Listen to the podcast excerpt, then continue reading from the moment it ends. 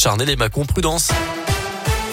8h30 dans un instant, la météo, vos places pour le scoop live. Et puis d'abord, eh ben, c'est votre scoop info complet et c'est avec Colin Code. Bonjour. Bonjour Mickaël, bonjour à tous. À la une de l'actualité, ce matin, ce tragique accident de la route. Hier soir, à Trévoux, au nord de Lyon, un véhicule en a percuté un autre qui se trouvait alors en stationnement. Le conducteur de 70 ans était en arrêt cardio-respiratoire. À l'arrivée des secours, il n'a pas pu être réanimé. Une nouvelle soirée foot qui tourne mal dans la région. Le match hier soir entre Lyon et Marseille n'a duré que 4 petites minutes. La faute à un jet de de la part d'un spectateur sur le Marseillais Dimitri Payet en tout début de match. Après le retour des joueurs au vestiaire, deux heures de discussion entre officiels, décision a été prise de ne pas reprendre la partie. Une énorme déception pour les joueurs, les supporters dont certains étaient venus de l'autre bout de la France pour ce match. Dans un tweet publié vers minuit, le préfet a précisé que c'était bien l'arbitre et non pas lui qui avait décidé de ne pas reprendre le match. Reste désormais à connaître la sanction dont pourrait et va certainement écoper l'OL, défaite sur tapis vert, retrait de points ou encore match à huis clos. Réponse très prochainement certainement dans l'après-midi puisque la commission de discipline de la Ligue de foot doit se réunir en urgence ce matin. Le taux d'incidence en Saône-et-Loire est en nette hausse la semaine dernière selon Santé publique France, 182 cas de Covid pour 100 000 habitants, soit plus que la moyenne nationale qui s'établit à 175 cas. En parallèle, Gabriel Attal est revenu sur la situation sanitaire ce week-end. La progression en cours de la cinquième vague de Covid est fulgurante, a-t-il alerté. Le porte-parole du gouvernement mettant toutefois en balance, je cite, des éléments qui peuvent nous inquiéter, des éléments qui peuvent au contraire nous rendre confiants.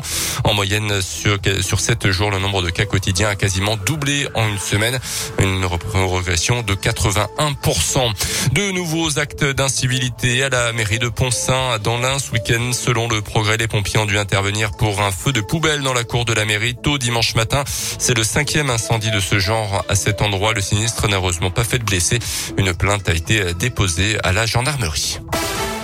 On passe au sport, mais côté terrain cette fois-ci avec du rugby. Et l'USB devait réagir après la déroute au stade Marcel Vercher dans le derby de Pro D2 face à Oyonnax. Un derby qui a marqué les esprits du 15. Bressan et les Violets euh, l'ont fait en s'imposant vendredi dernier face à Béziers 30 à 22 après une première mi-temps menée par les Bressans 30 à 10 et une deuxième par Béziers qui a fini par s'incliner. On écoute la réaction du demi d'ouverture de l'USB, Mathis Viard. C'est très dur hein, ce qu'on a vécu devant tout le monde, devant 9000 personnes. Donc euh, fallait une réaction, fallait qu'entre nous euh, il se passe quelque chose. Et voilà, je pense qu'aujourd'hui on a pris conscience qu'il fallait savourer ce championnat et qu'on n'avait pas le temps. Et voilà, fallait jouer les matchs à fond. Au-delà de la victoire, je pense qu'on a montré notre vrai visage en première mi-temps. Une équipe, euh, une équipe solidaire, euh, une équipe qui avance ensemble. En deuxième mi-temps, on a eu plus de mal parce qu'on a fait beaucoup de fautes, mais on n'a rien lâché jusqu'au bout. Et je pense qu'on est allé au bout de ce match avec les valeurs du club, engagement, coopération, et on a fait du mieux qu'on pouvait. Maintenant il y a une base pour travailler. Et actuellement 14e de Pro D2, l'équipe Bressane se déplacera le week-end prochain sur le terrain de Nevers. En, basket, peut-être bientôt du changement à la Gielbourg après une nouvelle défaite en championnat au Mans euh, samedi.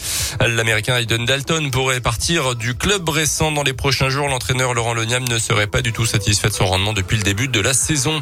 Et puis enfin, un grand bravo à au nageur Théo Curin, amputé des quatre membres et accompagné de deux autres nageurs. Il est à Blue Clay ce week-end. La traversée en dix jours à la nage du lac Titicaca en Du Sud, 3800 mètres d'altitude. Un périple 20 radeaux de plusieurs centaines de kilos. Merci Colin Cotte et à dans une demi-heure pour le prochain scoop info.